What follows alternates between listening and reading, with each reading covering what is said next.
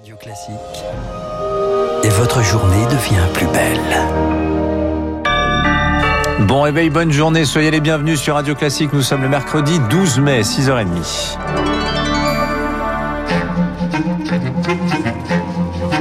6h30, 9h, la matinale de Radio Classique avec Dimitri Pavlenko. Et c'est un plaisir d'être entre, entre, dans votre compagnie ce matin. À la une de l'actualité, Marc Bourreau, c'est la poudrière au Proche-Orient. Les sirènes d'alarme retentissent au-delà de Jérusalem ce matin. Plusieurs centaines de roquettes tirées contre les villes de Tel Aviv et Beersheba. Le Hamas, le djihad islamique riposte après le bombardement d'un immeuble de 12 étages dans la bande de Gaza. Bonjour Charles Bonner. Bonjour Marc. Des frappes de l'État hébreu qui se poursuivent encore ce matin. Oui, des raids contre des maisons de membres de haut rang du Hamas selon l'armée israélienne. Le quartier général de la police locale est détruit. Le ministère de la Santé à Gaza estime que 35 personnes, dont 12 enfants, ont péri dans les différentes attaques menées par Israël. De l'autre côté de la frontière, 5 personnes tuées dans les tirs de roquettes. Des tirs de roquettes revendiqués par le Hamas, 110 tirés vers Tel Aviv, 100 vers Beersheba. D'autres roquettes tirées par le djihad islamique, la deuxième organisation armée de Gaza. Une centaine cette fois-ci des sirènes dans les rues de Tel Aviv et Jérusalem Jérusalem notamment, et la population locale protégée par le dôme de fer, un système permettant de détruire la plupart des roquettes dans les airs, système qui n'est pas infaillible car deux personnes par exemple ont été tuées dans leur voiture à Lod près de Tel Aviv. Pendant ce temps, un Palestinien est mort dans un camp de réfugiés dans le sud de la Cisjordanie après des heures avec l'armée, une escalade qui fait craindre une guerre à grande échelle pour l'émissaire de l'ONU dans le Proche-Orient. Merci Charles Bonner, l'ONU qui réunit justement son conseil de sécurité de nouveau ce mercredi. Une médiation serait lancée avec l'aide du Qatar et de l'Égypte pour tenter d'amorcer une désescalade. Enfin, à l'étranger, toujours journée de manifestation, de grève générale. Aujourd'hui, en Colombie, la contestation prend de l'ampleur après deux semaines de mobilisation contre les réformes fiscales, de santé. Mouvement durement réprimé dans la rue. Au moins 41 civils ont été tués. 6h32 en France. Maintenant, les deux principaux suspects d'Avignon ont été mis en examen hier soir. Oui, le tireur présumé et son complice sont placés en détention provisoire après la mort d'Éric Masson, ce policier tué en pleine rue il y a une semaine.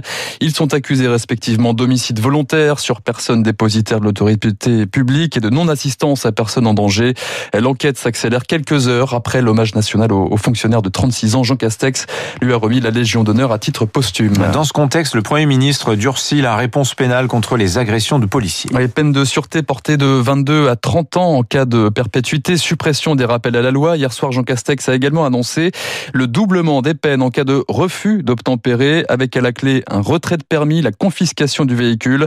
Le Premier ministre sur une ligne dure sur le plateau du 20h de France 2 hier soir. Il est impératif de donner des moyens nos forces de sécurité.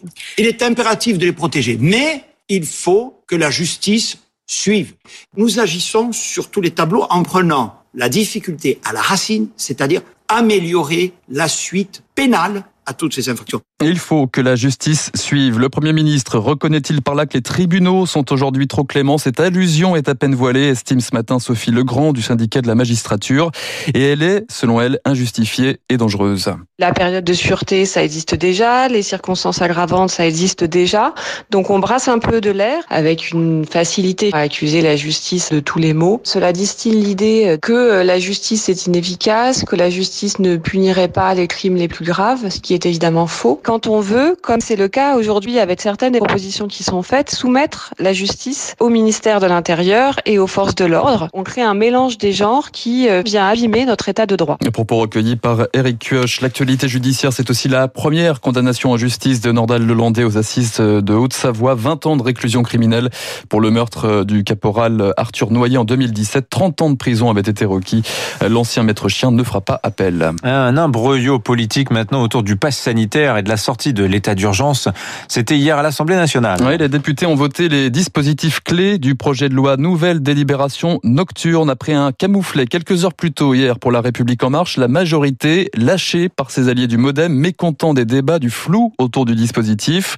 Sous pression, le gouvernement a revu sa copie. Le régime transitoire s'achèvera fin septembre, un mois plus tôt que prévu. Et ce n'est pas anodin pour Maud Petit, député MoDem du Val-de-Marne. Nous sommes un pays de liberté qui sont reconnus au niveau constitutionnel aussi si on ne pouvait pas s'engager à reporter indéfiniment un état d'urgence sanitaire, ça n'est pas possible. Ça fait plus d'un an que nous sommes dans cette situation. À un moment donné, il faut en sortir.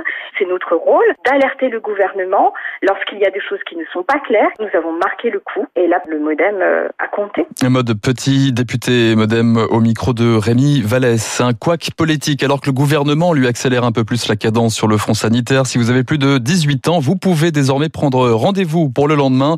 Ces créneaux de dernière minute sont disponibles depuis hier sur les plateformes de réservation. Pour autant, les médecins préviennent, gare aux frustrations. Il n'y aura pas de doses restantes pour tout le monde dans l'immédiat.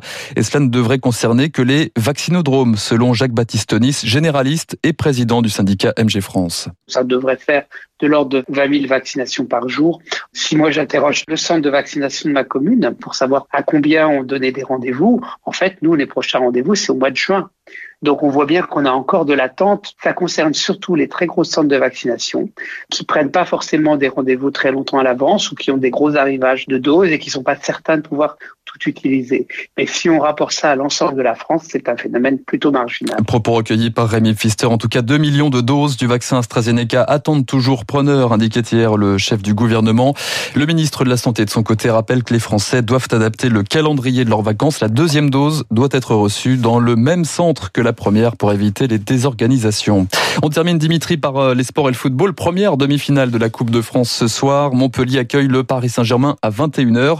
Demain, c'est au tour des amateurs de Rumilly, Vallière d'entrer en scène. Ils joueront contre le mastodonte de la Ligue 1 Monaco. Et c'est eux qui reçoivent, hein, je crois. Et c'est eux qui reçoivent en plus. Ça va être une folle ambiance. Ben oui, toujours.